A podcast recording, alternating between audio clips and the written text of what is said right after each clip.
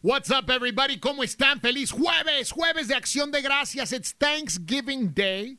Eh, muchas gracias a todos. La neta, estoy muy agradecido con todos ustedes por escuchar eh, al aire con el aventurero. El día de hoy pensé preparar algo diferente, algo, algo padre, que, que a mí me gusta mucho.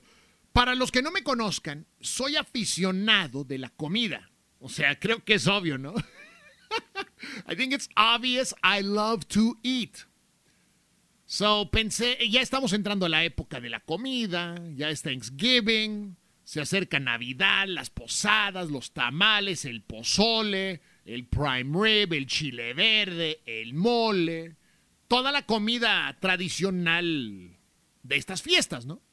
Los buñuelos, mm, el ponche, sabroso, ¿no? Y hace unas semanas estaba hablando con unos amigos. Estábamos en un group message en WhatsApp.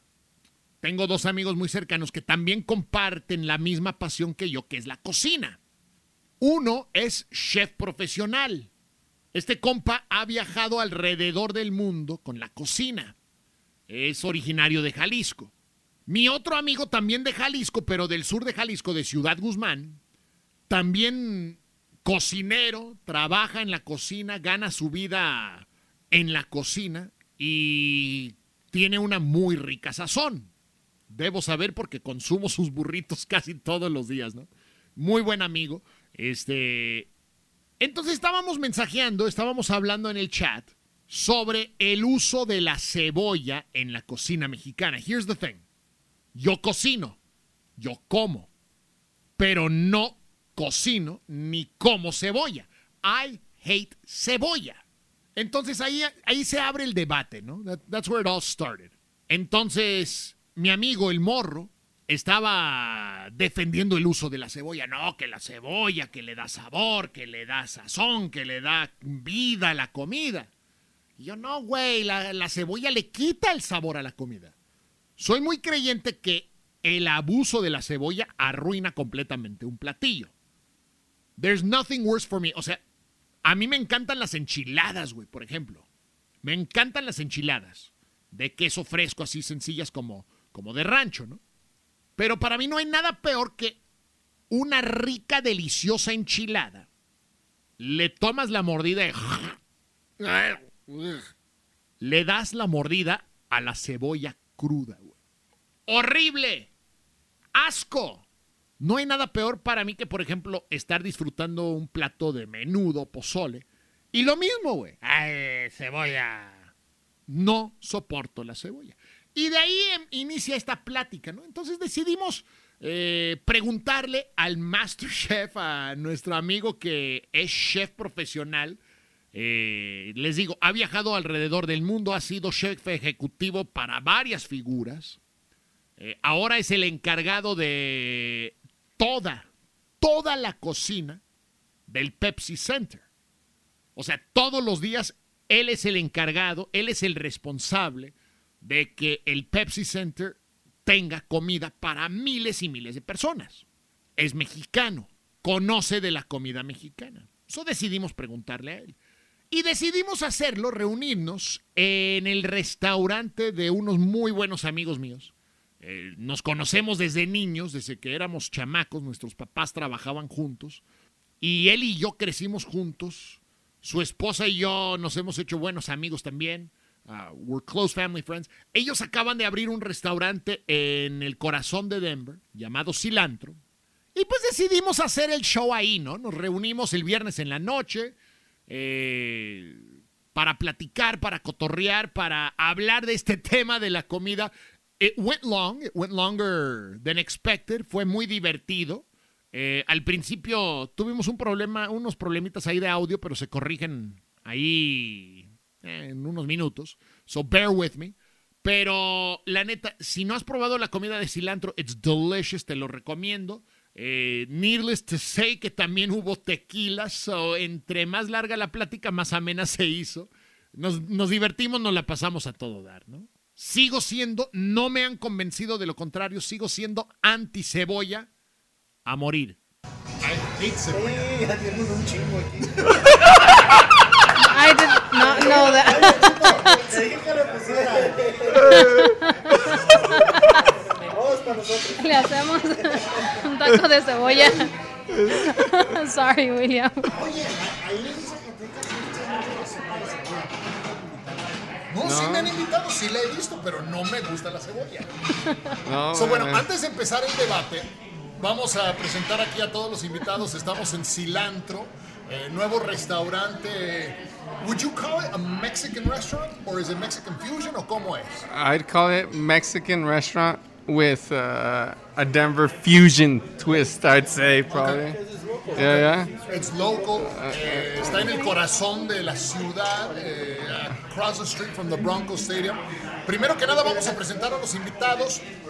Tenemos a los dueños de Cilantro, grandes amigos de muchos años, Cuco y Daniela. Eh, primero que nada, felicidades por, por su nueva aventura en su restaurante. ¿no? Muchas gracias. Gracias, gracias. Welcome, guys. Bienvenidos todos a Cilantro. de este lado y ahorita vamos a entrar a detalles de cómo empezó esta idea loca de los podcasts, ¿no? Eh, pero de este lado un amigo de muchos años Ernesto Rolón conocido como El morro sus órdenes. Estamos gracias a la invitación que nos hizo William a este a esta entrevista, compartir los micrófonos con grandes amigos, Cuco, que yo ya lo conocía de vista, a y pues con, con el loco andando, este, mujer- este muchachón. Oye, y, y por este lado tenemos a un quiso invitar a un chef profesional no para que co- co- como juez como como intermediario eh, un chef muy conocido no solo en Denver pero ya a nivel nacional no Eh, Chito Arriola bienvenido El equipo de la cilantro, gracias. Oye, Chito, ¿tú de dónde eres? De una gran ciudad del centro del universo, Tenamaxlán, Jalisco, ahí tiene su humilde casa, Órale. Jalisco.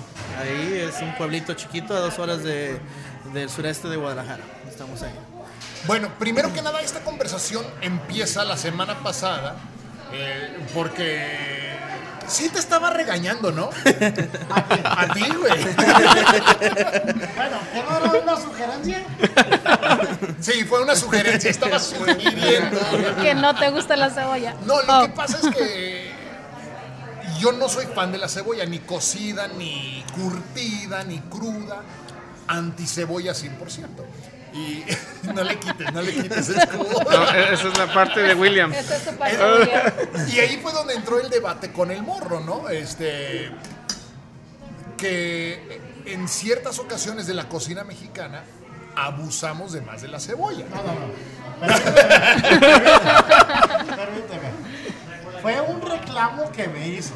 Sí. No fue Me, sugerencia. me habló y me dice, ¿todavía estás en el, en el local? Y dije, sí. Parece que traigo ganas de un burrito. Pásale.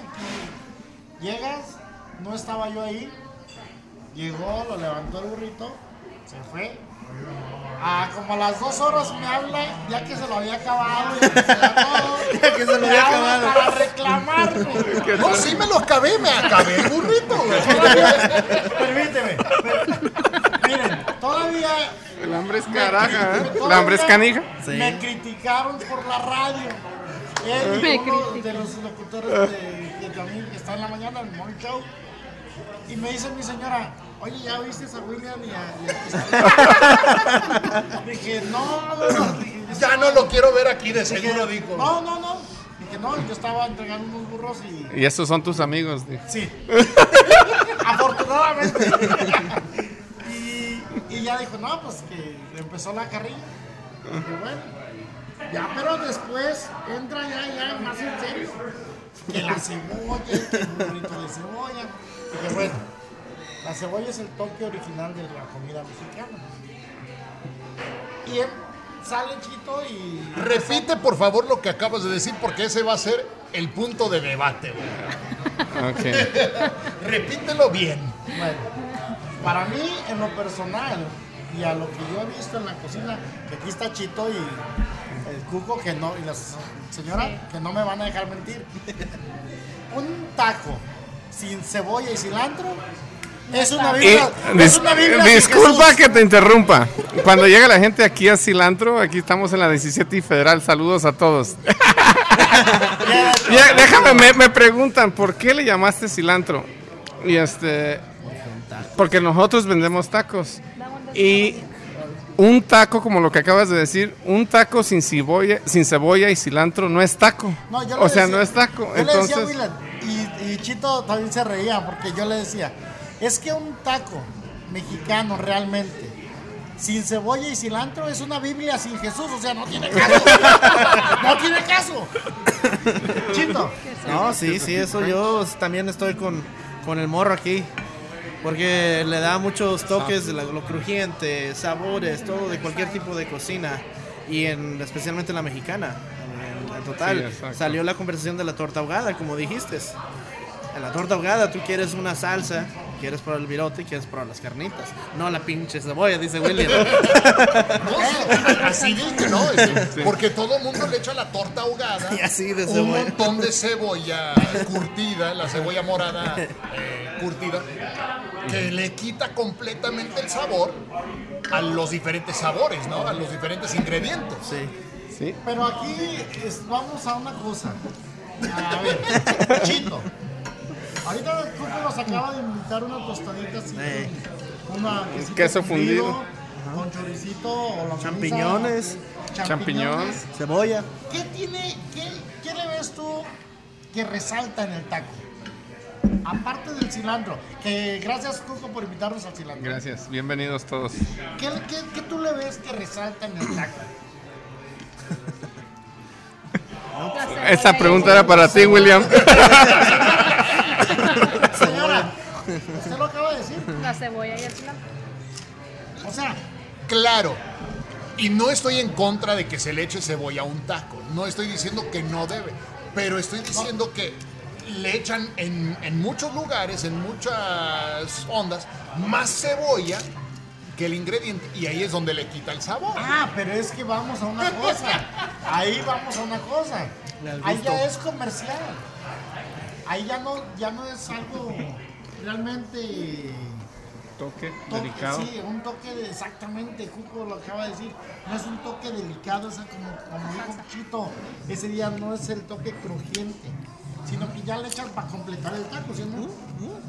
Sigue hablando, güey. Échale más cebolla. comiendo. Échale más cebolla. Quítale la carne. Aprovecho por ello. Como los burritos de morro. como Para los que no nos pueden ver ahorita y nos pueden escuchar, sacamos un queso fundido con un toque de champiñón, chorizo y un poco de cebolla verde.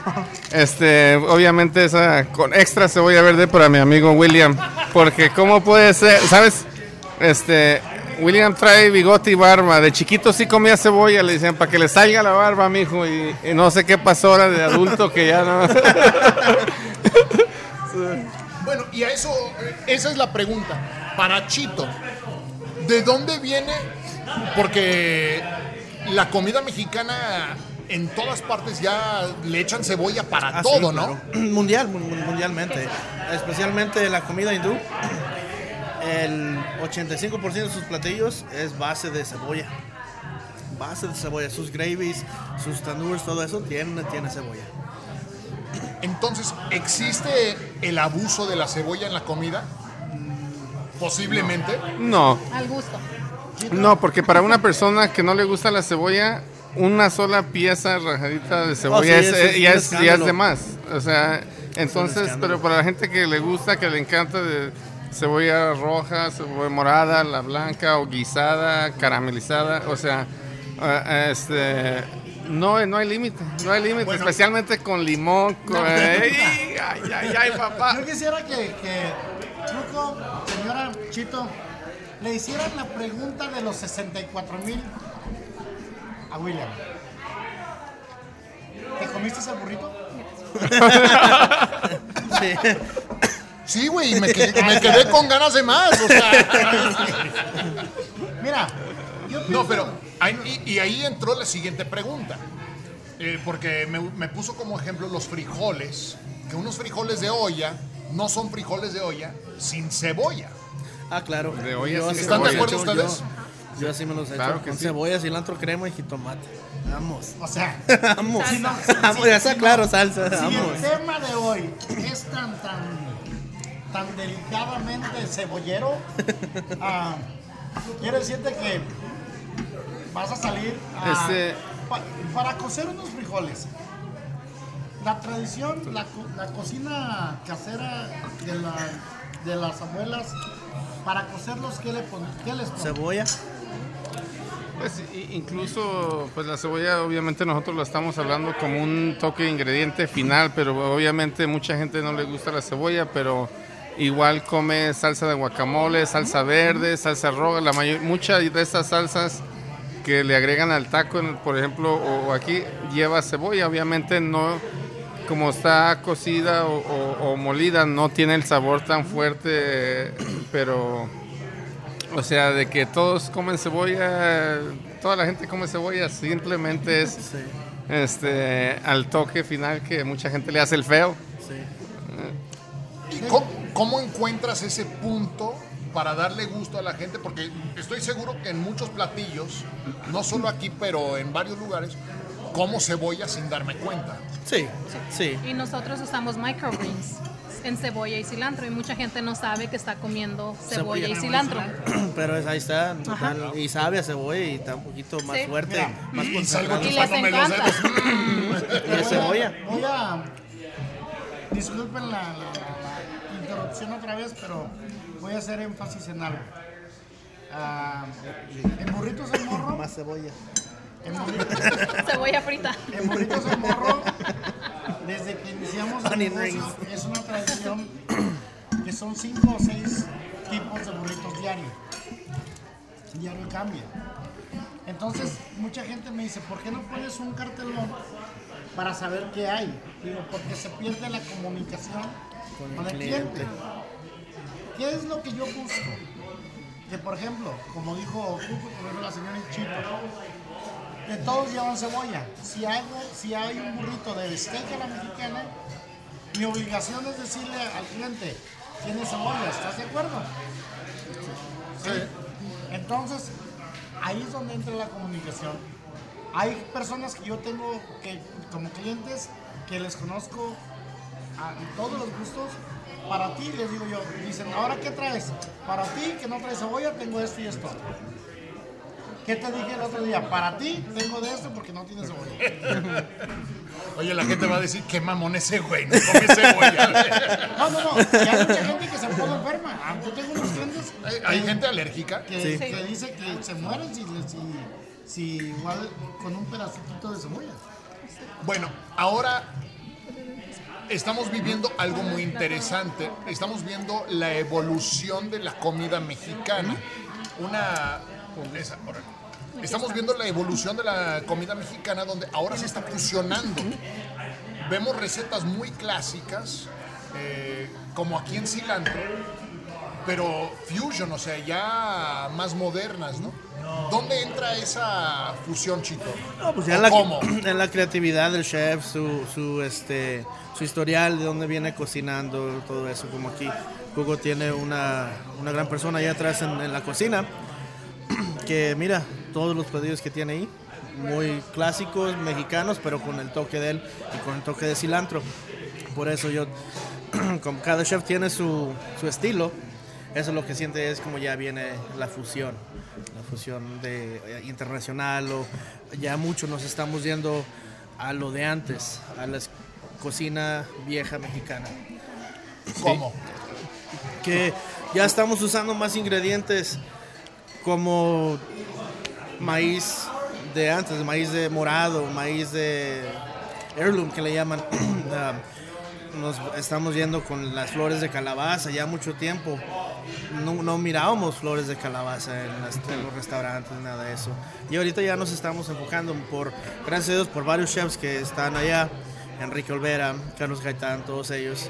han- queremos seguir los pasos como ellos. Incluso una chef mexicana acaba de ganar la estrella Michelin, ¿no? Daniela Soto Inés. Daniela Soto Inés. La padre. única No, no, no, ella es la chef número uno del mundo, Daniela Soto Inés. Y la otra chef está en Italia y ella fue la primera Michelin. Sí. Es que los meros, meros ahorita estamos arriba.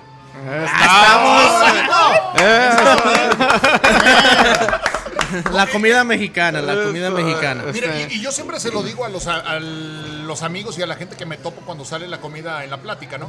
Este, la comida Ah, mexicana. yo pensé que los, los de estos. Yo pensé que quería calamar y no, va para el tequila. Sí, Es todo. La comida mexicana para mí es la mejor comida del mundo.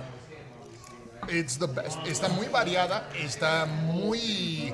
es muy diversa y encuentras de todos colores, sabores, texturas, de todo, ¿no? Tiene mucha historia, tiene mucha historia, tiene, es, es muy este, versátil. Como el, uno de los mejores chefs de ahorita, este, Enrique Olvera, y el otro de Dinamarca, este, ¿cómo se llama? Wolfgang. No, no, no, de Dinamarca. De Dinamarca. este, René Redzepi, Ah, ok. Que fue a México a abrir su restaurante de cuatro meses. Una, un 15 meses antes de la apertura del restaurante, ya tenía las, las reservaciones vendidas por cuatro meses en dos, solo dos semanas. Y fue ahí en Tulum. Y él se enfocó en todos los ingredientes mexicanos. Y parece que sí miré algún documental de él o algo porque él lo que lo, lo que hizo fue traer gente de Tulum que, que cocinaba en su casa, fue y visitó cientos de lugares a ver cómo cocinaban, cómo hacían, donde la gente en su propio jardín crecía el maíz, Sí. crecía la es fruta, lo crecía los vegetales, Eso es lo que entonces lo que hace él, él miró, él, él lo que quiso enseñarle al mundo cómo la gente de, de allí, de Tulum, del área de Tulum, crecía sus productos este, Los cocinaba. y, los, y, y cómo los comía. Entonces, ¿Cómo le llaman farm to table? Sí, farm to le table. farm to table. Farm to Sí. Table. Entonces, sí, sí, muy, muy buen trabajo el de él. O sea, No, lo que hace él es increíble. Y ahorita le preguntas, él ha sido, después de El Bully, el restaurante en, en España, con este Adrián Fe- ah, Ferri, creo que se llama, él fue considerado en los 80s, 90s lo- el mejor chef de la década, por los Wow. 20 años. y déjate ahorita- pregunto eso, Chito. ¿Y tú crees que a él le guste la cebolla? Sí, pues, Ah, disculpa, güey. Estamos como un millón a Yo uno. me sigo tomando mi tequila. Y este y ahorita es René Redzepi, que Me tiene sus mejores ¿no? restaurantes, lo que él le gusta hacer cada año. Va a diferente parte del mundo, abre un restaurante por tres meses, se lleva a su equipo y se va. Se fue a Japón, se fue a Australia, se fue a México. El próximo va a ser en Corea. Ahorita está en Dinamarca, donde es eh, Noma, el restaurante Noma se llama, y ha sido considerado los mejores restaurantes por varios años. Wow. Y ahorita le preguntas a él, la mejor comida del mundo, mexicana. La mejor cocina. Hay algo, hay algo que yo, yo quedo impresionado cuando, cuando empiezo yo a trabajar en, en el propio negocio de, la comida mexicana. La diversidad de sabores que tenemos.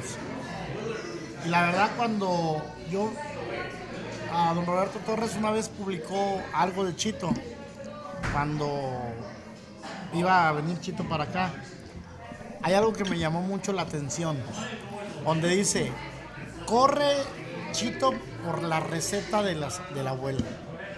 O sea, se trae lo artesanal, o sea, el, el- el chile colorado lo iba a hacer en el metate, como toda, totalmente artesanal.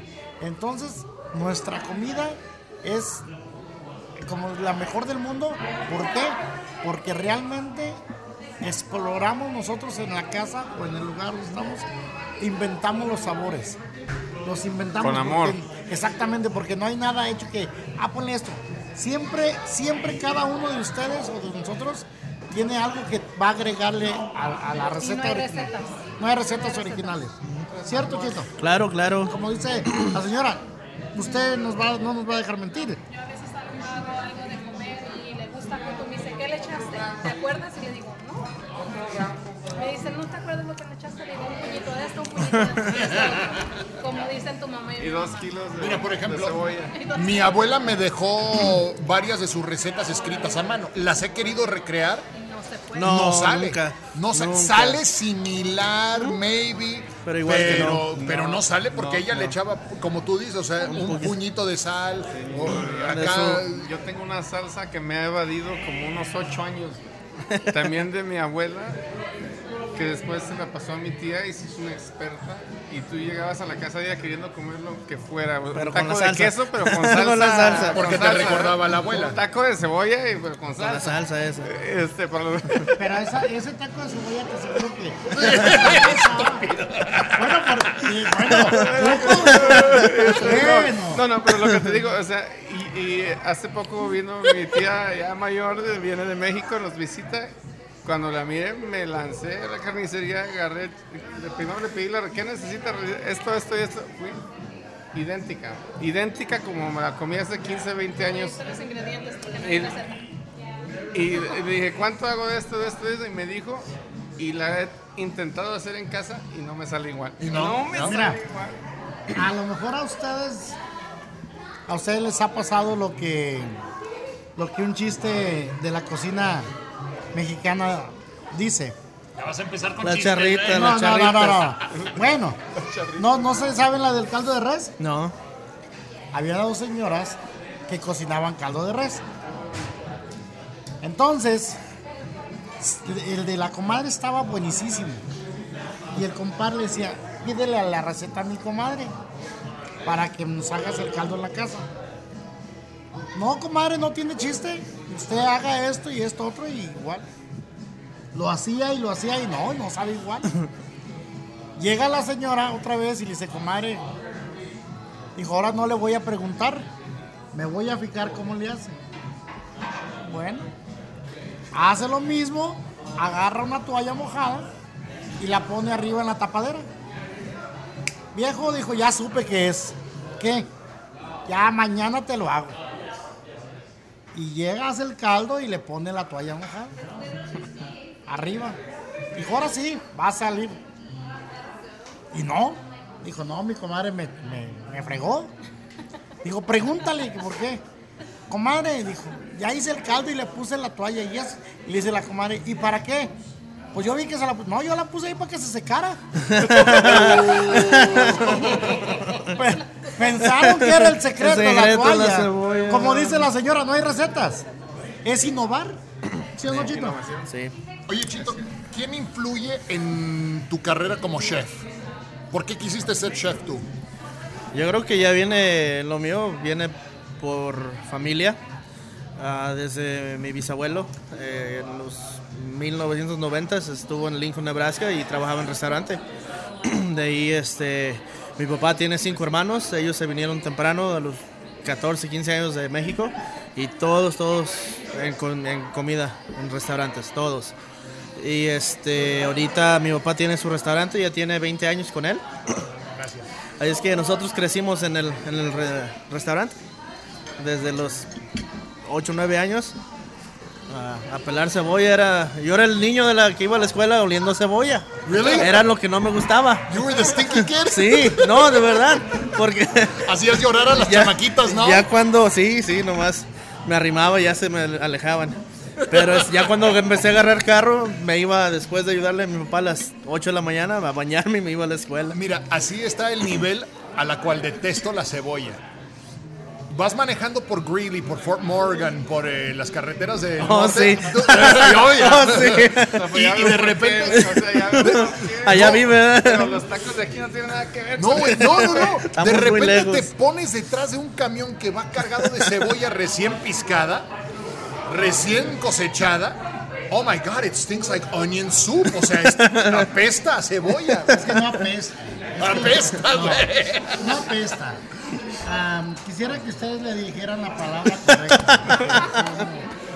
Volvemos a lo mismo. Estás tú como la Sociedad Protectora de Animales, contra de, de- del maltrato. O sea, no es la cebolla apesta. el trato. Bueno, Es fuerte. es fuerte, es muy fuerte. Sí, sí. Esta- y mira, que es tan cariñosa la cebolla que hasta te hace llorar. Eso Qué. Sí. Como decía Chito, lo crujiente, lo tiernito, o sea, tierno. Te hace llorar a uno. Eres muy político tú, morro. Gracias. Por eso me invitaste. Oye, Salud, salud, salud. Salud, Chito. Chito, Es un placer. Daniela. Salud, salud. Señora Daniela, Gracias. Oye, este, mencionas algo importante de regresar a las raíces, como el maíz morado, ¿no? Este, hay un sinfín de diferentes maíces, pero estaba recordando ayer, hay muchos platillos típicos mexicanos del pasado que creo yo que se están perdiendo. Sí. Por ejemplo, a mi papá cuando yo era niño íbamos a comer a un diner así pequeño hole in the wall, siempre pedía hígado encebollado. Estaba hablando con unos amigos que me decían, hoy tengo años que no como machitos. Platillos muy tradicionales, Tradicionales, que ya casi no se ven. ¿Crees que vuelven en algún momento? Eso es lo que están haciendo ahorita en el movimiento en la comida mexicana. Están trayendo chefs como ellos y yo trato de eh, hacer también lo mismo. usar ingredientes ah, mexicanos de, de, de ¿Cómo qué? nuestros antecedentes de maíz morado. Ahorita ya hasta podemos el polenta. El polenta es maíz amarillo de- del estilo italiano con su cebolla, zanahoria y su crema y un montón. Es como un puré de lote. El otro día aquí en el Pepsi Center hice polenta, pero de maíz morado y de México. Y ahorita estamos usando un maíz molido de Oaxaca aquí en el Pepsi Center que nos traen. Uh, Growers Organic nos trae esa, esa maseca de maíz que hacemos tortillas. eh, hicimos sopes el otro día y empezamos. Porque no creas que en el Pepsi Center hacemos hot dogs y bueno, sí hacemos eh, y por miles. Pero ya tienen otro nivel de cocina también, ¿no? Eso es lo que estamos implementando. Ahorita Chef Frank y yo somos los ahí encargados del Pepsi Center. Chef Frank es de ah, Guerrero y yo pues, de Jalisco y somos los que nos encargamos de, de la comida en todo el estadio. Y ah, es lo que queremos usar. O sea, como mañana viene este Miami Heat y les tenemos comida cubana de Miami, tenemos ah, arepas de Venezuela, todo el, el tema del menú en el club. Como hoy Peyton Manning estuvo ahí, ahí está ahorita en el courtside, ahora tuvo comida hindú. ¿Por qué hindú? Porque cada partido cambio menú yo. Ah, ok. Cada partido como cambio menú. Al- el menú que hago para cada partido es como para 4.000 personas Oh, wow. cada partido. Se reparte como en seis lu- ah, lugares en el estadio y cada partido cambio. No, no quiero repetir ningún, ningún menú. Para y, fue- 4 mil personas. y eso estamos hablando. Sopitos, casi este 4000 sopitos así, ah, tortillas, ah, cosas diferentes. es, es lo que volvemos, a, volvemos al tema. O sea, la comida mexicana realmente es innovación, es creatividad, como Chito lo estaba diciendo ahorita. Am, cambia el menú, imagínate cambiar el menú para 4.000 personas diario. Diario, diario, Sí, diario. eso es algo... Y es un buffet larguísimo, ¿eh? No nomás es un platillo. Eh, tienes que tener cinco diferentes ensaladas, tus verduras, tus frutas. Luego tienes otros ocho platillos calientes para el buffet más tu carving station. Así que es un menú. Y luego postres también, de tener también un postre de cada restaurante. ¿Tendrás jericayas? Ah, no, todavía no. Gracias. Mándalos a Silantro, por favor, mándalos a ¿Aquí tienen jericayas? Sí, ¿Tienes sí, jericayas? Claro que sí. ¿Me puedes vender cuatro para llevar? Pero si en tu casa solo son tres. dos para él, dos para él. Es que mira, O, o los No, no, cuatro no, para no, no, no, permítanme. Es una para mi señora. Ojalá y no esté escuchando, mi hija, sí te voy a llevar una. Otra para mi hijo. Otra para el camino. y y otra. para mí. El camino también come. Bueno, y hablando de esa fusión, por ejemplo, ahora en cilantro implementan lo que veo son recetas tradicionales, pero evolucionadas, fusion. Eh, dame unos ejemplos de, Bueno, de lo pues, que han hecho. En, en lo de fusión, yo diría que viene siendo como con los microgreens y los toppings, eh, lo- los, este, eh, la cebolla y el decoraciones, cilantro, sí. decoraciones. O sea, yo diría que eso es donde viene la fusión, porque el, el taco, pues es tradicional. Lo que nosotros vendemos aquí, las, las tortillas son hechas aquí en casa a mano. Este, tratamos de usar los mejores aceites este, de aquí, de unos amigos que nos recomendó mi amigo Chito. Este, desde el aceite de ah, la carne, tratamos de usar la mejor proteína, sea pollo, sea carne, Este, sea, obviamente el pescado y lo que es el camarón, eso lo tenemos que importar, viene de pero se trata. Aquí, lo traemos aquí del charco de aquí atrás. No, pero Lake o sea, entonces eso es lo tradicional. yeah. Eso es lo tradicional, o sea, es más, mira, tenemos platos de peltre aquí, entonces, Que ahorita en México esos platos Este, son la onda, populares, güey. eh. pues sabes qué, Eh, no sé dónde, pero vieras cómo batallamos para encontrar estos platos. Yo, yo- Ahí tengo un montón nos- en mi garage cuando voy camping. No, me, me- me imaginé que los O íbamos a poder eh, ¿eh? encontrar ahí en la feria. Dijimos, no, vámonos a la feria, allí donde están que venden las cobijas, allá al lado van a vender para... Nada, ya nomás hay una sola fábrica en todo Guadalajara que, que hace este, Wow. este tipo de plato. Entonces, tratamos de, de hacer algo que, que nos recordara cuando éramos niños en México, que, que íbamos y, y nos servían en un, en un jarro de peltre, en un plato de peltre. O sea, esa es parte de la experiencia, no nomás este, a lo que sabe el taco, sino que la experiencia que te llevas de aquí con platos de barro y, y los de peltre, o sea, entonces yo creo que la fusión viene en traer eso a una cultura que tal vez no lo conoce, porque la mayoría aquí de, los clientes de nosotros son americanos, también tenemos mucho hispano que viene a visitarnos, mexicano, latino.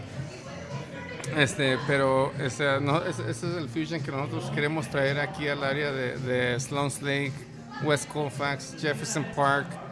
Pues estamos cerca de Highlands, de- pero, pero este, ese es nuestro punto de vista aquí en Cilantro. Y es un proyecto muy bueno, ¿eh? Es un proyecto muy bueno porque en realidad ah, te hace recordar y te lo comes con mucho gusto, ¿sí o no, Chito? Sí, sí, claro. Te lo comes con mucho gusto. Ahorita, por ejemplo, mencionamos las jericayas. ah, ya que me dijeron, de veras, ¿me apartas cuatro, Carlos? Cuatro para no, llevar. no dejas de pensar en las jericayas. No. Mira, Desde en la tarde, ¿verdad? Desde- Mandando mensajes desde en la tarde. Ahorita pido unas. Mira, desde- ah, Denle la charola. ah, me les pones, me les pones vino este, ¿cómo se llama? Calúa. Oye, ahora, ahora otro factor que, que hemos visto en los últimos años, eh, antes cuando crecía yo, por ejemplo, soy más viejo que todos, este, de pedías un tequila y te daban, nada más había dos o tres opciones de tequila. Sí. Ahorita ya tequila es a thing, El tequila es Jos- José cool. Cuervo y- Hacen pairings, ah, exacto, el José Cuervo Gold no me lo menciones porque uh, mal los recuerdos. Pero no, o sea, ahora hacen pairings con tequila, el mezcal. Ahora ya se está popularizando increíblemente, ¿no? Ahorita vengo, bueno, no ahorita, hace varias semanas fui a Omaha a un evento con la Herradura. Fue una cena de seis platillos con seis diferentes tequilas de Gracias Herradura. por invitar. Este, yo lo puse en el Facebook. No, sí, lo pusiste, te comenté. Y queremos hacer aquí uno con Cuco. Aquí podemos hacer nuestro propio tequila tasting. Claro que Lo sí. que le mandé una, un, el video que sacaron y fue comida mexicana. venía el, el tequila en la comida, en la botella, en todo. Explícame un poquito de las diferencias del tequila. Just a little bit, porque Vea, puede ser muy complicado. Hemos ¿no? aprendido mucho de ahí en la hacienda de herradura. Te- se- ah, sales ahí con. con- Porque tú también fuiste a la hacienda sí, de herradura sí, y estabas sí, ahí subiendo un montón de, También aquí de tenemos videos. este, nuestro propio barril que fuimos este, mi hermano Fidel y yo especialmente a escoger uno para nosotros. Nos invitó a Casa Herradura este, y estuvimos allá varios días en Guadalajara y fuimos a hacer el tour y nos explican todo, bonito. todo desde, desde cómo ah, rie- bueno, desde la planta, desde que cómo cortan la planta, desde cómo el gimador le y- quita, el gimador le quita las hojas y limpia la piña, la parte en dos, luego de ahí la transfieren a, a un horno donde cocen la piña y es como la cebolla en este, en este, déjame te digo, o sea, tú pruebas la piña y tiene un sabor muy fuerte, no sabe, eh, eh, completamente un sabor muy fuerte, si la pruebas cuando el gimador la corta. Ok. Después de eso la meten a un horno y, 24 y es horas. parecido a la cebolla cuando la cosa se carameliza. Dulce. Sale dulce. Entonces, de ese dulce, después de que sale eh, la piña cocida de ese horno, de- del azúcar, entre más azúcar traiga la piña, más alcohol le puede sacar al- a, a la- del azúcar, sacar el alcohol. Entonces, por eso es que el alcohol dicen que hay veces que trae calorías y todo eso. Pero déjenme les digo otra cosa: de todos los licores, sea whisky, sea vodka, sea rum. El tequila es el espíritu que, que tiene menos calorías. Entonces, si estás a dieta y tienes que tomar, Toma tómate un tequila. y viene del maguey, o, tres. sea, porque, porque viene procedente del maguey. Entonces, ya después de que lo cocen, lo muelen. Este, cuando lo muelen, este, es para sacarle el jugo y, y y dividirlo. Entonces, el jugo este, se lo llevan a, a a destilar y este, es donde se, donde se convierte ah, pues de, de- de jugo a, li- a licor, por decir. Este, después de eso lo destilan una vez y sale el tequila blanco. El tequila blanco ah, saliendo de la destiladora lo embotellan y es el tequila blanco.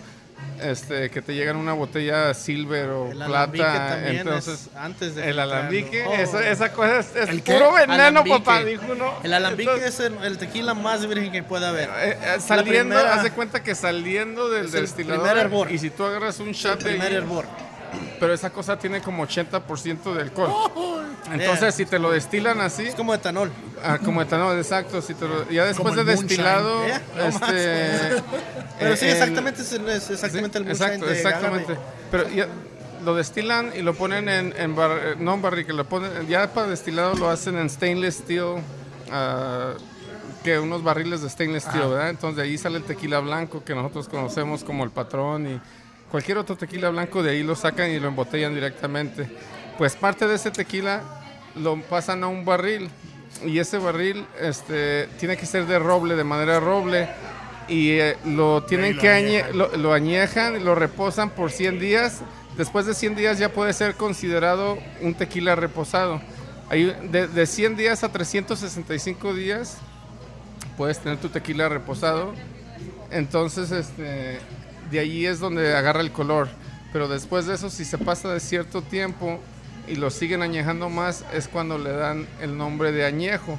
Entonces, y al, y al mismo tiempo de que tú estás añejando el tequila, va perdiendo alcohol. Entonces, un tequila blanco que acaba de salir de la destiladora este, puede tener 50 grados de alcohol, 50% de alcohol, lo que sea. Ok. Ma- Uno reposado puede tener 47 y un añejo puede tener 43, aunque sea el mismito tequila. Simplemente que el tiempo que estuvo en la barrica es lo que le, le va bajando el alcohol y entre más tiempo pues va agarrando más color. Más Se va, cuerpo. fu- va agarrando la fusión del- de la madera del roble con, la- con, con el tequila que ingre- Sí, porque ya ves hasta ahí. tequilas que fueron añejados en barricas de vino, Exacto, tinto, exacto. No, diferentes a sabores. ese, a ese es lo que iba. Entonces, el, el- el tequila que tenemos aquí nosotros de Casa Herradura se llama doble barril. Quiere decir que ellos, después de ese barril de roble, sacaron el tequila y lo cambiaron a otro barril de whisky. Este, y ese, ese barril de whisky normalmente pues es un poco más suavecito, no es tan fuerte. eh, pero de todos modos le da un toque final a este, que este tequila no lo encuentras en la licorería. Tiene que ser este, especialmente para nosotros. El- el- este Entonces, para, puro para restaurante. Dueño privado. Entonces, este tequila solo lo puedo conseguir doble, aquí doble en Cilantro. reposado. Aquí sí tenemos otros amigos que también hicieron el Doble- mismo tour. Se doble trajeron- barril. Doble barril se llama. Entonces, este, No se pero de todos modos, hay- parece que hay como tres o cuatro restaurantes solamente en todo el estado de Colorado que Veo- tienen este tequila. Veo, ah, Aquí en Denver somos cilantro, tres. Cilantro y y... este. Antes se me hace que lo tenía la loma, ya no. Pero, pero la cosa es que aunque tú vayas, por ejemplo, con nuestros amigos de las delicias o vengas aquí, El diferente. tequila es diferente porque es de un solo barril. Entonces, y todo depende también de la planta, cuando la piscaron, Yeah. si la piscaron No, en no, no, invierno, si la picaron, o si la piscaron en primavera, o lo, que- cuando ¿Cómo la te hagan. acuerdas de todo esto? Y yo, No, yo ya pensé anduviera que- pedo ahí en ese y- tour. y- no, es que antes luego te sigue Cuco, el burrito. Yo ahí me puedo quedar toda ¿El la noche. Tenemos un burrito. 250 tequilas y 250 tequilas y mezcales aquí. Entonces yo me puedo pasar toda la noche Vámonos. aquí. Voltear para atrás. Mira, Wow. eh, esto de tequila está bien interesante. ja- No había escuchado tanto. No, no, no, es Ah. increíble. Y, no, y la verdad que Cuco, te felicito por, porque con una sola visita que hiciste, nos trajiste a enseñar una reseña de veras espectacular. No, no, muchas gracias. Cuando gusten, pasen De a veras, probarlo. Este, No, apenas es- es no, no, es cierto, desde que cumplí 21, les prometo, de 21 para arriba. Tiene su PhD. en tequilas. Y yo pienso, yo pienso que, que el, eso es algo que, que identifica a, a los empresarios grandes como ustedes, Juco, como las delicias, como Chito, que la experiencia que tienen. ¿Por qué? Porque se empapan de esa información para tener, un- para tener, saber re- realmente qué es lo que están ofreciendo al público. Oye, a nosotros los consumidores.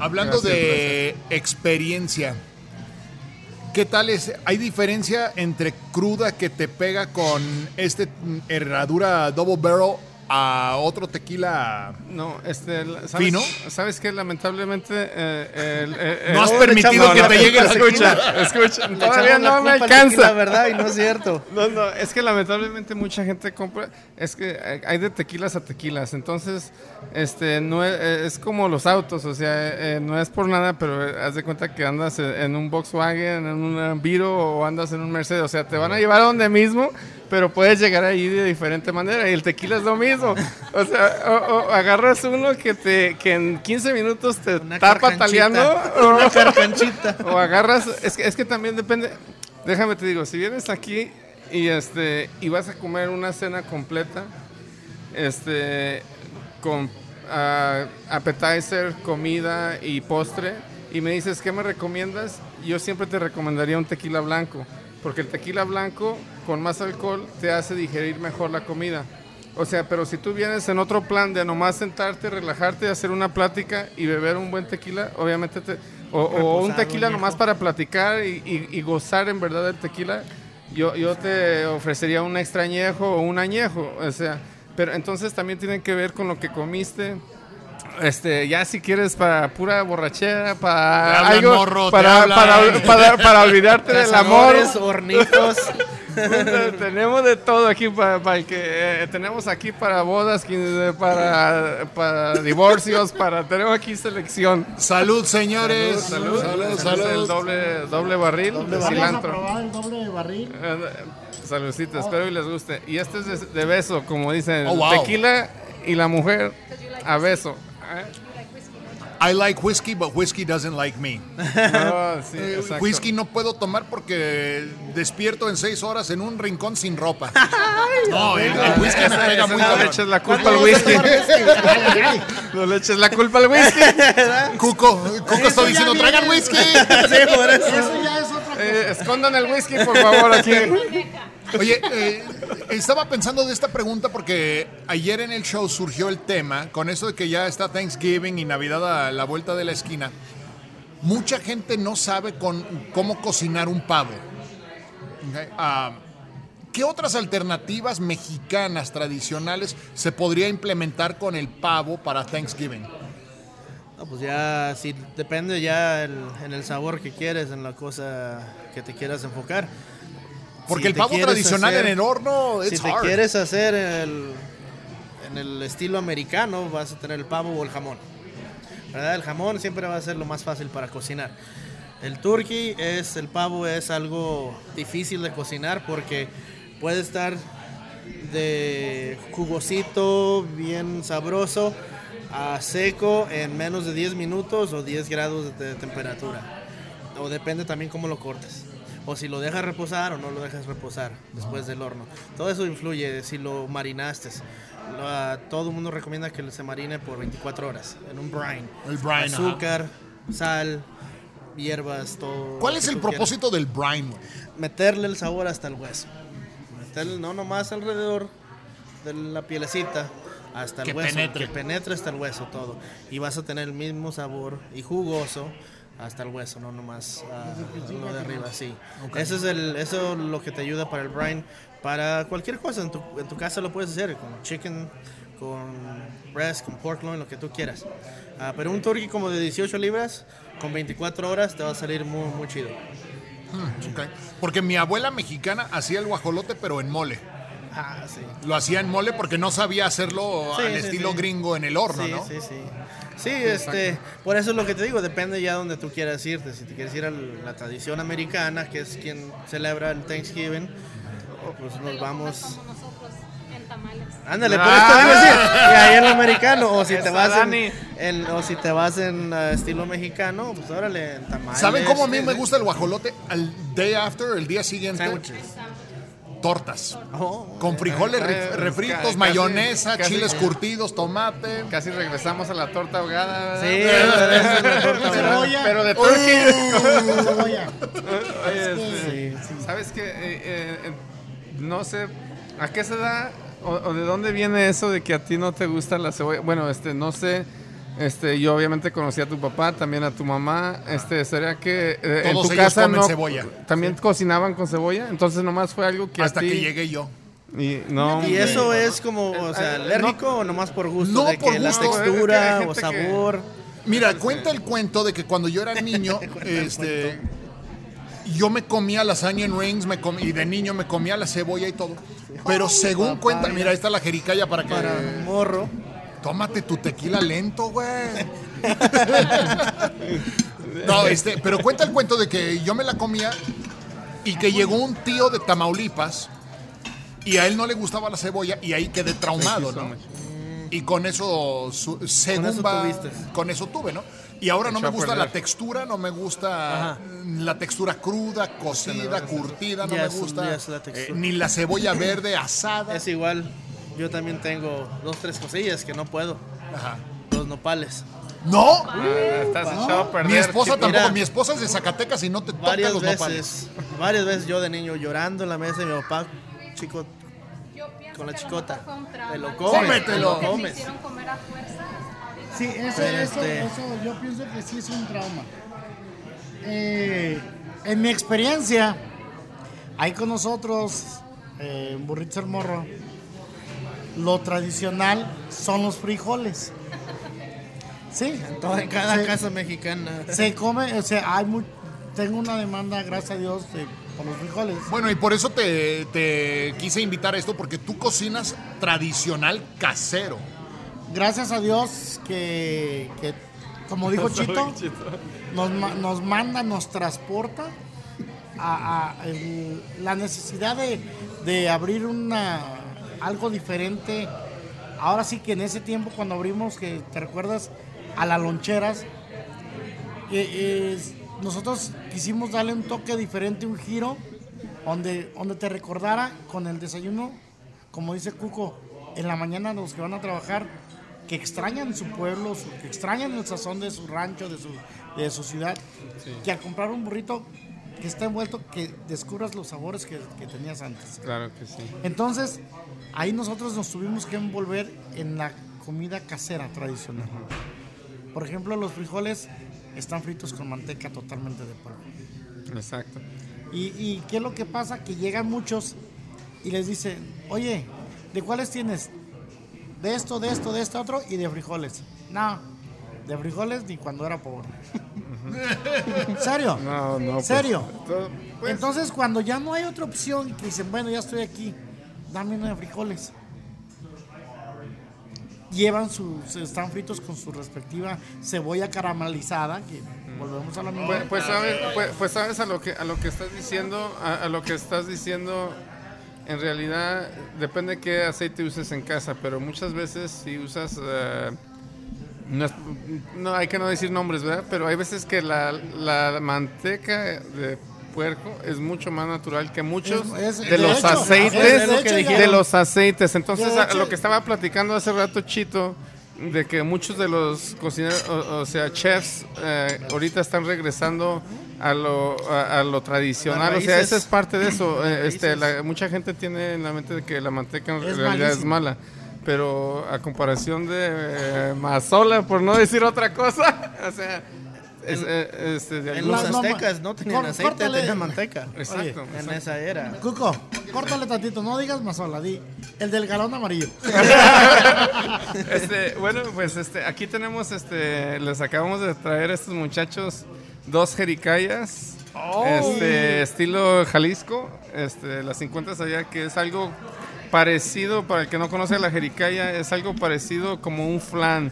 Es lo que iba a Este, preguntar, ¿cuál es la diferencia, Chito, entre jericaya y flan? Y los de Jalisco, mis amigos de Jalisco me van a dar de cachetadas Dile, por dile la, la- pregunta, pero... Está muy sabroso Pues, aquí. eh, It's top secret. Este, Mira.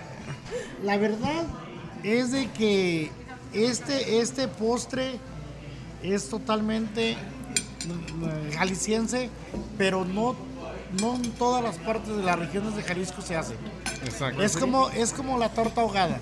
No en todo, no en todo el estado de Jalisco lo- la saben cocinar.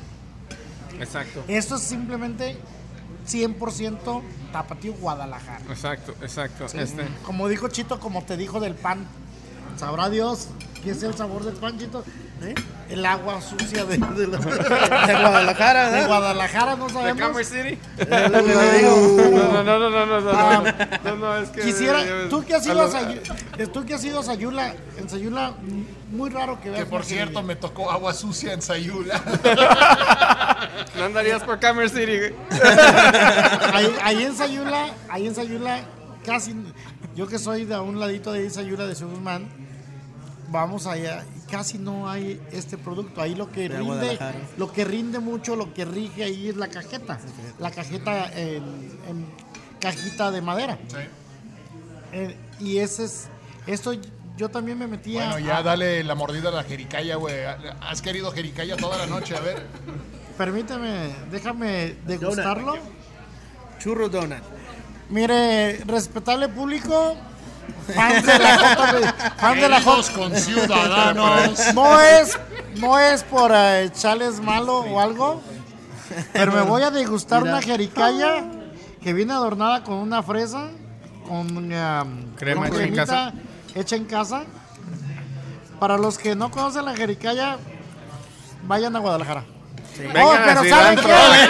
cilantro, güey. Espérenme, espérenme, es que Ya no le todavía des tequila, ya no bueno, Cuco, es que todo- todavía no acabó el comercial. eh. Luego, luego ustedes, Edith. ¿Quién lo invitó? ¿Quién lo Edith. invitó? ustedes se hacen como los, como los, como los cholos del Estiley. No lo quieren brincar. No, no, no. Oye, Déjame- este.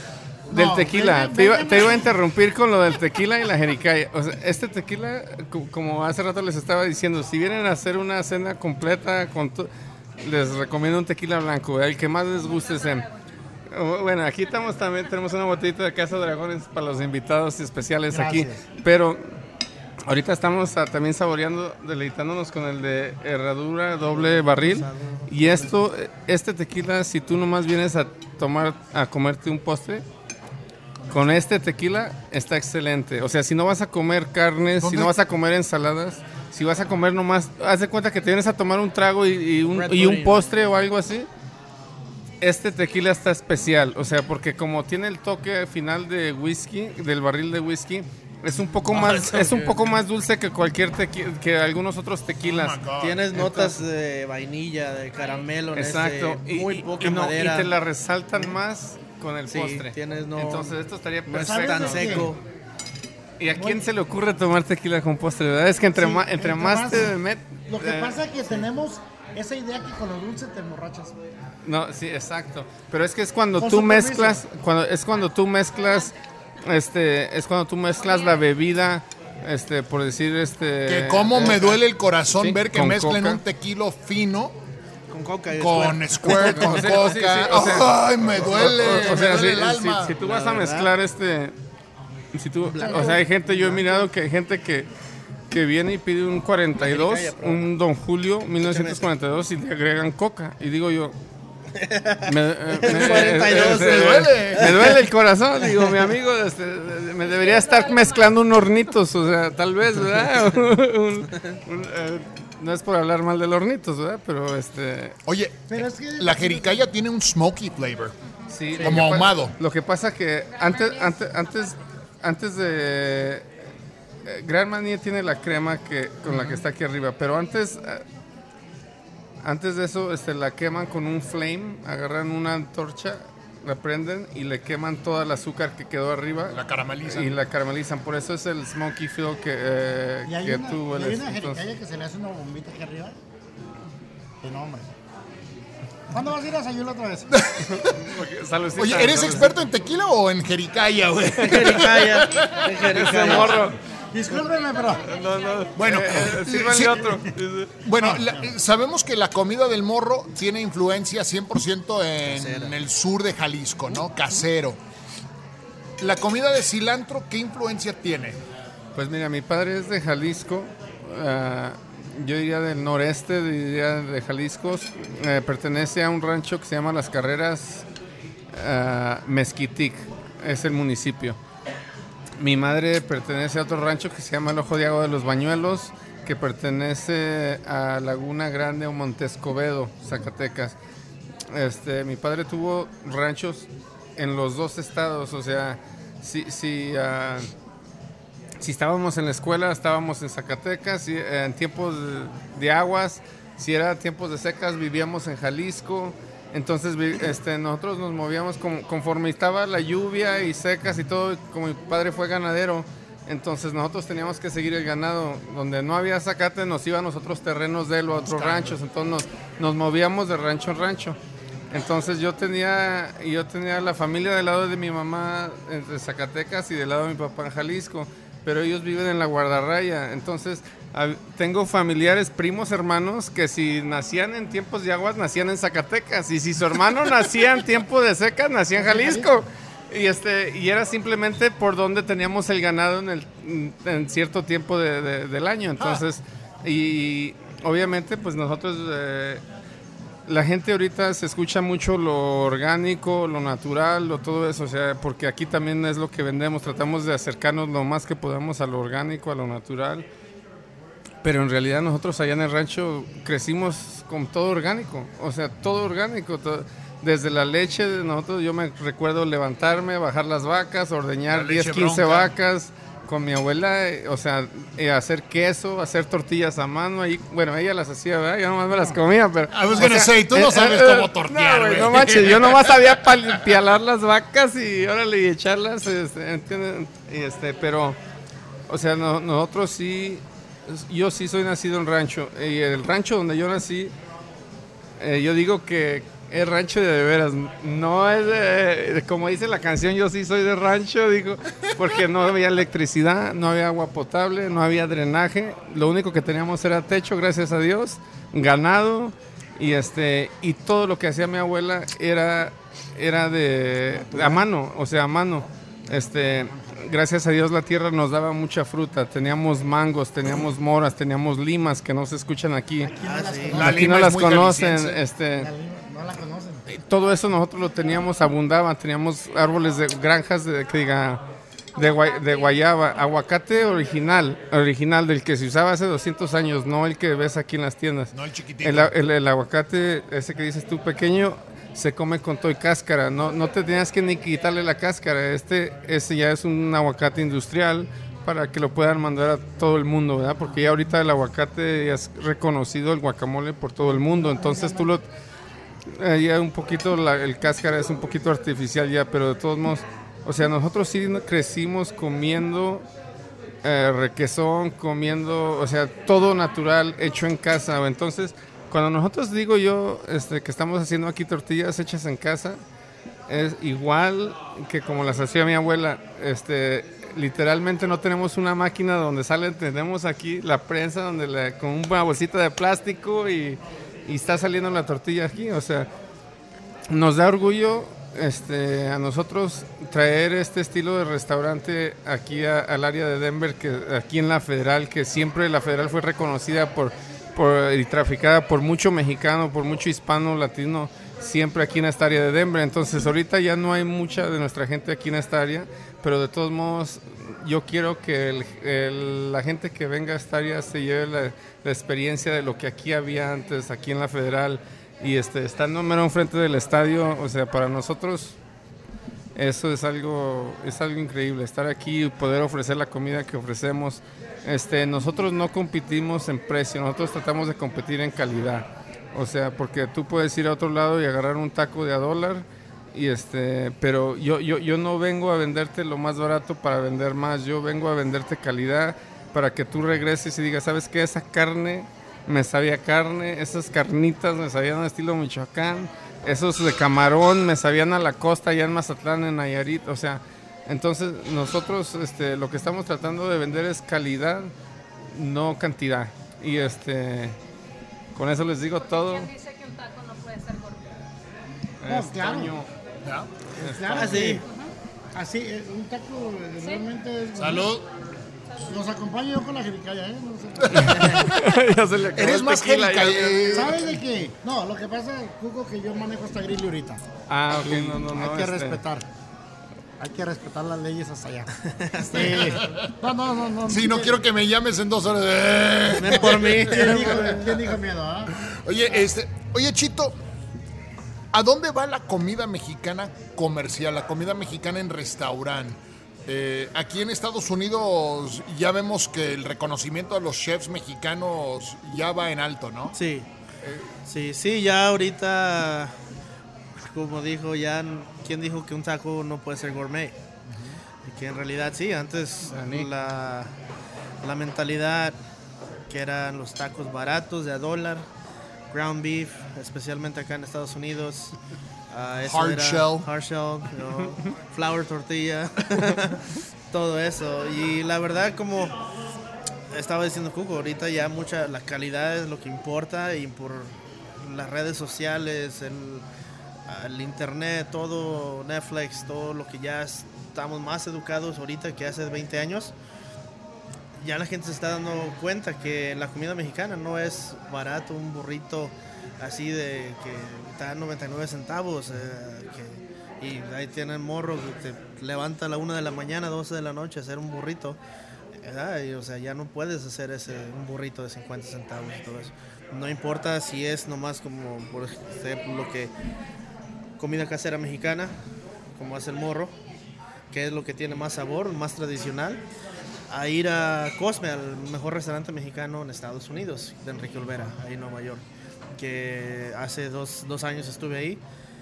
Pagamos 890 dólares por tres personas. ¿What? Los oyentes. ¿Por qué no vas a morir Y, tan tom- y tomamos, y tomamos agua. Le dan la cuenta a Chito, por favor. 890 dólares ¿Qué por tres comiste, güey? No, te aseguro que no tenía Mira, jericayas. hasta, es más, hasta don Roberto ha ido a comer este de restaurante. Cuando conocí a don Roberto me contó que la comida mexicana, que fue a Nueva York y que comió unas carnitas de, de pato. Y dice, y pues es de Michoacán. Dice, ¿cómo chingados van a hacer carnitas de pato? no se puede, es imposible. Michoacán no hay ni pato. güey. Mira, hace rato, precisamente hoy, estaba hablando Fue con cuando un lo amigo. conocí en Guadalajara. Tres años después me encuentro en ese mismo restaurante pagando 89 dólares por esas carnitas de pato. 89. 89 dólares. estaban cuesta buenas o no? esa- Ah, sí. Este- y sí saben a carnitas. Este, compadre Carlos, aquí el, el gerente general de Cilantro, por favor, súbale los precios aquí a, a las carnitas cuando las pida Que no son de pato. No, precisamente hoy estaba hablando con Marca unos amigos. Patito. A mí me encanta el pato. Sí. I, I love duck. Este, y he probado tacos de pato, pato a la naranja, con, en vez de tortilla, jícama rebanada delgadita, Sí, como tipo con una salsa de tomatillo, pero con mucho limón. Oh my Oh, God. eh, sí, sí, sí. Ahorita eso es lo que están usando mucho la, la jícama, la curten para que se- afloje. Y este. Y ¿Eso es lo que se usa para que aflojen? Sí, le- lo, curtido. Eh, anoten. Por eso nos estamos curtiendo. Gracias, Nos estamos curtiendo con el alcohol ahorita. No tendrás una jícama. Nos traen jícama, por favor. No, es la parte de la, de la curtida. No, Es la no, parte no, de ¿qué la pasó? curtida, de la, no la jícama, la curtida, pues nos estamos curtiendo ahorita para aflojar al rato. Güey, yo pensé que era tequila la que aflojaba. No, güey. Es uno, es uno. No, no, la que sí. Cuando, cuando Junior me presentó a Chito, ah, Ya te vas a poner a llorar. Bien no, no, no, sentimental, ¿eh? no, cuando Junior, cuando, Violín. cuando Junior, cuando Junior me presentó a Chito, ah, yo, di- yo me dije entre mí mismo, mí mismo, Coro, coro. Una, dos, tres. mí mismo. Ah, tienes mucho que aprender todavía. Y, y Chito, gracias a Dios. Ah, te doy las gracias, Chito. Thank you, por sir. tantas Quiere llorar, No, quiere llorar. Tantas veces que he ocupado de un consejo de él, siempre está ahí al momento. Y sí, me llegan mensajes. Oye, si esto, pinche inspector, me trae de las del culo. No, no, no, no, sí. morro, no te dejes, No, tú no, es que, miéntale. no, no. para los que no conocen aquí a Chito, este es, es un orgullo hispano. Este, La de verdad de los sí. chefs aquí en. Colorado, de los mejores chefs que, que ha recorrido todo Estados Unidos, este, eh, cocinando para los mejores equipos de la NFL, Y para, cocinando gobernador. gobernadores, para políticos, para... Palmorro. No, no, para, nos- para nosotros aquí en Cilantro. Ah, cuando fuimos a la Eh, cena eh, también, la este, cena o sea. Eso que, que dice aquí mi compa Morro, eh, sabes, déjate, te voy a decir, y no, no voy a empezar a llorar para que no digan, este, Yo pero, te pero no yo- lágrimas. eh, ta- no, no, no, Morro, no, no, no, no voy a competir contigo. contigo no hay competencia. Es la cebollita. No, déjame te digo, hace, año- hace un año más o menos este, estaba yo aquí a las 12 de la noche, porque Llegamos. tenemos aquí dos años en este edificio, este, pero tenemos apenas cinco meses con las puertas abiertas al público. Y hace aproximadamente un año ¿Eh? este, me habló mi amigo Junior a las 12 de la noche para invitarme por ahí a dar la vuelta. ¿Dónde Pero, andas? ¿qué? pero Y casi luego- habla. y, este, le digo, no, pues estoy trabajando. Dice, ¿dónde estás? Dice, le digo, aquí en el restaurante. Estoy aquí poniendo unas lámparas y esto y que el otro. Y me dice, ahorita paso a saludarlos. Dice, porque quiero conocer tu restaurante y, y también quiero que conozcas unos amigos. Y llegó con unos amigos charros y vino a conocer el restaurante que todavía no abríamos en ese momento, pero estábamos en el, en el proceso. Ahí fue cuando conocí a Chito. Yo a Chito cuando lo conocí, llegó como con unos 3, 4 charros y dije, Chito es charro también, ¿verdad? Dije, no. También soy. Oye, no, No, no, eh, no, cuidado. Todo, nomás que el peso ya no me ayuda. Entonces yo dije, no, Nomás que el peso ya no ayuda. Luego después se arrimó y me dice, Pandeó "Hey, el si caballo". necesitas, así, eh, eh, el primer... A la hora de que lo conocí, se dice, si necesitas algún, algo para la cocina, cualquier cosa, por favor no dudes en preguntar. Dice, estoy para servirte y pues y yo, yo me sa- saqué de onda. Dije, o mi amigo es charro o es cocinero. O quién sabe?" Dije, No le hallo la pinta. vale. No Oye, pero, pero yo creo que eso es muy importante y es muy importante mencionar, ¿no? Eh, y habla mucho de la persona porque eh, a muchas otras personas les pides un, no un favor, sino un consejo, necesitas ayuda y te dicen, no, güey, no, no sé, güey, no te quieren ayudar. Y, mi receta sale en mil dólares. Exacto, La sí, salsa. Sí, y- o, o- o les dices, este, me puedes dar un consejo y te ven como competencia, ¿no? Y en cambio le pides un consejo a lo que escucho aquí de ustedes y siempre quiere ayudar. Entonces eso es grande, eso es, eh, eso es, eso habla mucho de una persona, ¿no? La Exacto. humildad más que nada, mira, Chito tiene una humildad, este, es un gran ser humano hasta donde yo tengo el gusto de conocerlo. Ah, he- hemos hecho muy buena amistad, que Dios quiere y perdure por muchos años. Y lo mismo contigo, Coco, y Gracias, gracias por invitarnos aquí. Pero sí es cierto, ah, yo, y soy el que le doy más lata, porque cuando innovamos lo de las tortas, yo, el- Chito me consiguió el pan, y cada torta que hacían, cada que le ponían, le mandaba fotos, Chito, ¿cómo la ves? Así está, métela, dale, vuelo y ándale, y no te rajes. Entonces, eso te motiva, gente, gente como Chito, como... Ajá, y te voy a decir, quiero hacer énfasis en algo. Ah, como gente como Chito, como tú que nos abriste las puertas aquí de, de- de tu restaurante, como aquí el famoso William Cebollero. ¿Sabes? ¿Sabes? Tres. Uno, dos, tres. William Cebollero. Ah, eh, realmente, realmente eh, como por ejemplo ellos quieren, como ustedes quieren, quieren que, que, que, que la gente prospere, que siga adelante, que busque su, su lugar bien puesto, ¿me entiendes? Que no hay, no hay por qué taparle la luz a los demás. Eh, en ese aspecto, ah, cuando yo le pedí un consejo a Chito de primero, las primeras veces que lo conocí, inmediatamente me dijo, haz esto, tienes que procesarlo así, tienes que ver. eh, en ese tiempo tuve, tenía yo problemas con una empleada. Le dije, Chito, oye, ¿cómo le hago? Sí, fácil. Listo. Así nomás con la manita. Dijo, y te quitas el problema. Bueno, la, la última pregunta para todos y ya nos despedimos. No, otras dos horas, ¿no? Saquen las botellas. Sáquenlo. Eh, mira. Eh. Ah, eh, escuchen, ahí viene la tercera botella. Aunque no crean, estos, estos amigos salen caros. Dije que trajéramos una. La, la- la- la última ¿Una pregunta. botella o Sí, una muchacha? Una botella. Ahora para Navidad, ¿cuál es el platillo preferido de ustedes individual? ¿Tamales o el pozole? Dos diferentes. muy Pozole para diferentes. Pozole. Pozole para mí. ¿De puerco o de pollo? De puerco.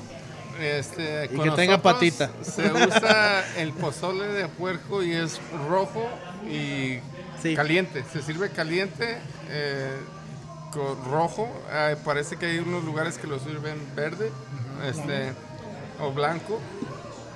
Entonces, de la región de donde somos nosotros, del lado de Jalisco, este, se sirve el pozole de puerco. Este, y es ah, en, salsa roja. Este, y yo pre- 100% el pozole. Déjenme les digo otra cosa. Este, nosotros cuando crecimos, nosotros crecimos aparte, o sea, teníamos ganado, pero lo que nosotros cultivábamos y vendíamos al por mayor era el orégano, que es algo que, que a mí me encanta el orégano. O sea, cuando yo tenía 6, 7, 8 años, andábamos en una borrego. cami- eh, andábamos eh, arri- arriba de una camioneta de 3 toneladas aventando bultos de, de orégano. Este, entonces, por eso me encanta, yo creo, tanto el pozole, porque tú le, eh, Le es el pones pozole orégano. con granos, en, en chile rojo, este, le agregas un toque de orégano, repollo, Sí. cebolla, este, ya para qué les digo lo Ah, demás. Una ensalada de repollo con- Bueno. ensalada, Una ensalada de repollo Entonces, este, arriba del pozole. arriba del pozole. Arriba del el pozole. es el, Ah, el- chico, la excusa para ti. para comer. Pues el pozole, como dice, con orégano. Eh. A mí sí me gusta ponerle cebolla. Yo, Exacto. eh, en lo personal, para las fiestas decembrinas, que viene siendo la tradición ya, pues mi licuado verde, mi malteado. ¿Por qué? Porque Te mamas, güey. no, fíjate que para para, para mí, orgánico. para mí en lo personal, el pozole comparto con ustedes, pero para nosotros el pozole es blanco. Pero para nosotros de del sur de Jalisco. Sur de Jalisco, sí, sí, por eso. Junto a Pero Colima. Hay algo que lo diferencia entre el pozole blanco. Antes que nada quiero hacerle un Mira. regalo que, de parte de, de Cuco, de parte de Chito, de la señora Daniela. Un regalo por invitarnos. Gracias por hacer realidad. Sí, por favor. Sí, este quiero. ¿Qué es pozole? Una cebolla, una cebolla, ya No, no, no, no, no. No, de veras, gracias. Ojalá y no te haga llorar esto que vamos a. Lévelo. Se va a llamar como William. ¡Oh! William el cebollero. William el cebollero. William del cebollero, del cebollero se llama la botana. Gracias. Si, si Qué así son mis amigos, si así son mis amigos. güey. ¿De qué vas a disgustar aquí? Ay, A, mí el pozole, el pozole de puerco, eh, comparto contigo lo de la patita, me encanta la pata de puerco. Este, no me importa rojo, blanco, verde como en Guerrero. Daniela, pozole o tamales? Tamales. Really? Tamales, porque el pozole es mucho más fácil de hacer y lo puedes comer más veces durante el año que los tamales. Hacer tamales es una friega. Sí. Okay. Y, y, hay- Búscalos en Facebook, ahí dinero venden. Les El bazar de Les Lili. comentaba que, que el pozole por allá en el sur de Jalisco es blanco, pero un pozole allá, ¿Es donde nos agarro si no lleva trompa, espinazo, pata y cuero, no es pozole. Estamos hablando de comida. Oye, ya parece un jacuzzi que conocí una vez. espinazo. Un, un jacuzzi de Las Vegas. De veras, Que no terminó bien el party. allá, allá, eh, en, el- en el sur de Jalisco, así se, Sí, se usa. Eran tequila. En Lo la mismo-. Lo mismo que el menudo. El menudo para allá con nosotros es El blanco. blanco conmigo. Bueno, Cuco, No, no. No, pues ya voy a comer mi cebolla, güey. Este, aquí a mi amigo William, este, el, eh, Ahorita lo vamos a enseñar en YouTube. el- eh, le mandó su, su platillo de, de encebollado. Para William el encebollado. El. Ay, no, no, no, no, no me echen la culpa a mí, fue de todos. Ha de, ha de decir la gente, qué mamón ese güey, no come cebolla. Cebolla. Bueno, este, antes de que nos vayamos, quiero de todos modos invitar a todos. Mm, ya nos está eh, corriendo. no, no, no, no, no. Ya saqué la tercera botella, pero es que yo- a, a, mí, sabe. a mí me da pena de que. La botella 110, mira. eh, eh, Botella 110, 110 eh. del barril 2021. Eh, en la botella ahí viene toda la información de nuestro barril. ¿sí lo has visto? Este, pero no, a, a todos los que nos están escuchando, quiero invitarlos aquí a Cilantro. Estamos localizados en el mero corazón de Denver, en la 17 y Federal. Este, 1703 Federal, al cruzar la calle de la entrada principal del estadio de los Broncos. Oye, Cuco, si alguien te dijera, voy a comer una cosa nada más del menú, ¿cuál Pues le recomiendas? One thing only. ok, favorito, ok, yo tengo eh, eh, te puedo decir varias cosas, este, pero te voy a decir mi taco favorito y también te voy a decir el que más se vende. O sea, para mí el taco favorito es uno que le llamamos el auténtico, este, que es un taco de barbacoa. Este, ese es mi favorito. Si tú me preguntas cuál me recomiendas, te recomiendo ese. Este, aquí con nosotros se vende, ese- que es el segundo más vendido de todos los que tenemos, pero el que más se nos vende es el de steak.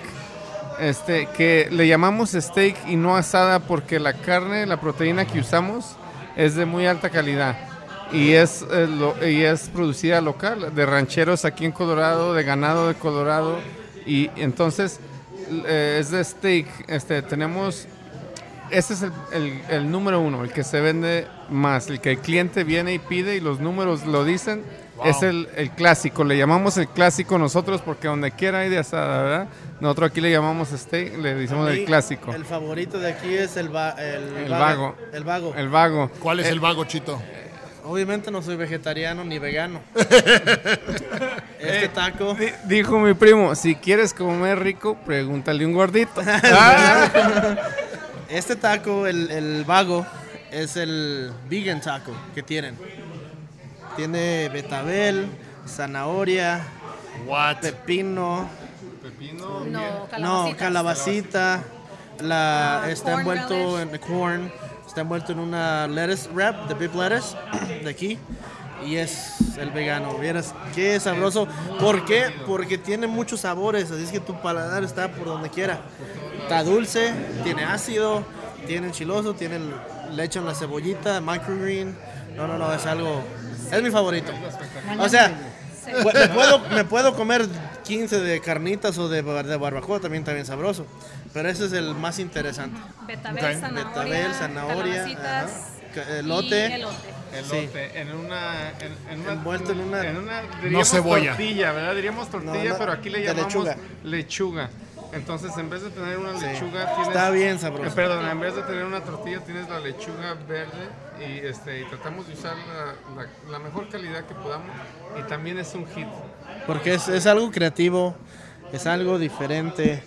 El- los sabores están por todos lados. Para mí es mi favorito ese. Juega con tus sentimientos. Ay, yo ya. dirían, dirían, "Te- ya me está llegando un orgasmo palagar. aquí".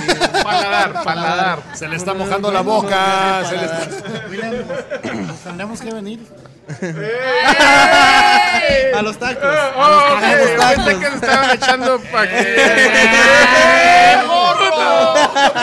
No, no, no, no. A los tacos. Tendremos que venir a disgustar aquí. a Silvano. Oye, morro, y de todos los burritos que tú haces, ¿cuál es el más vendido, güey?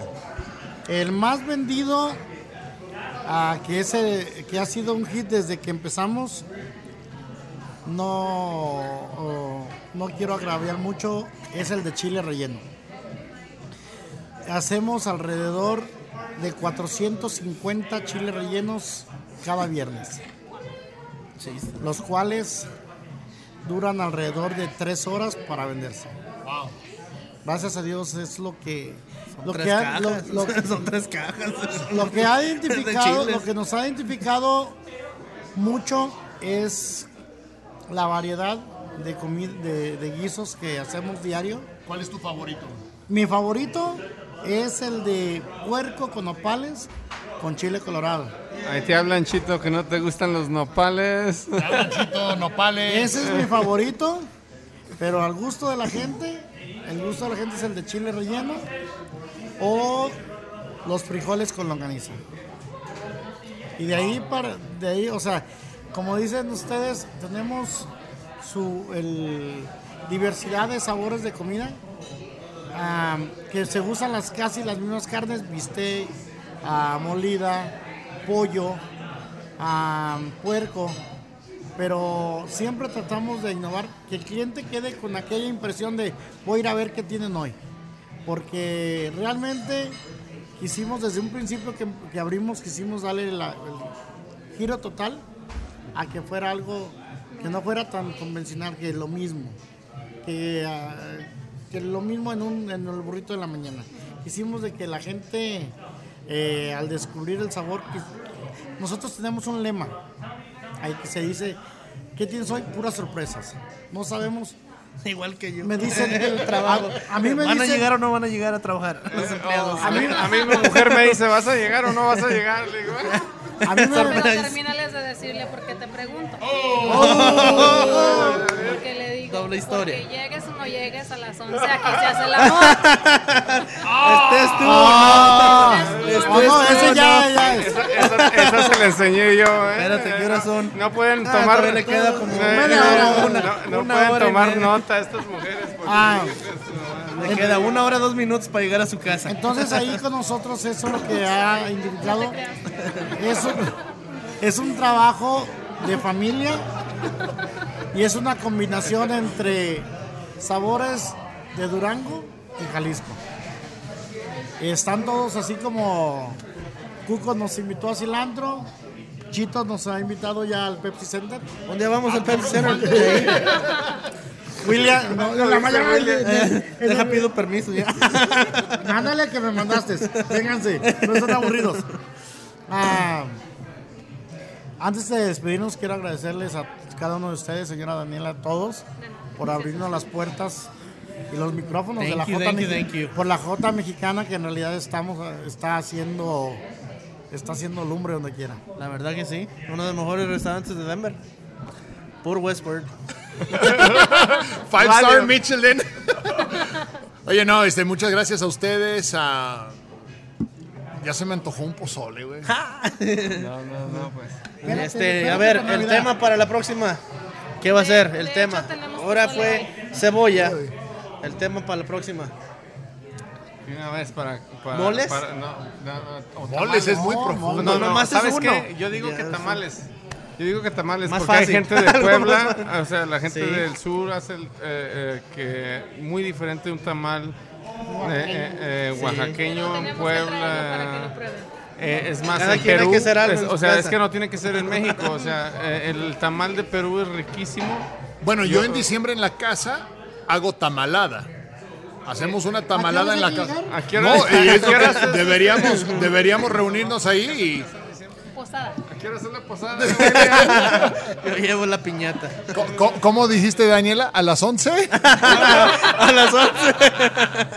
A las A las 11 se hace 11. el tamal. Se el tamal. Ah, muchas gracias. Se Este, desenvuelve, estés o No no crean, estés. esa me la enseñó Cuco. Esa- ¿Estamos hablando de los tamales? o Sí, de- sí, sí. No, no, no, ya.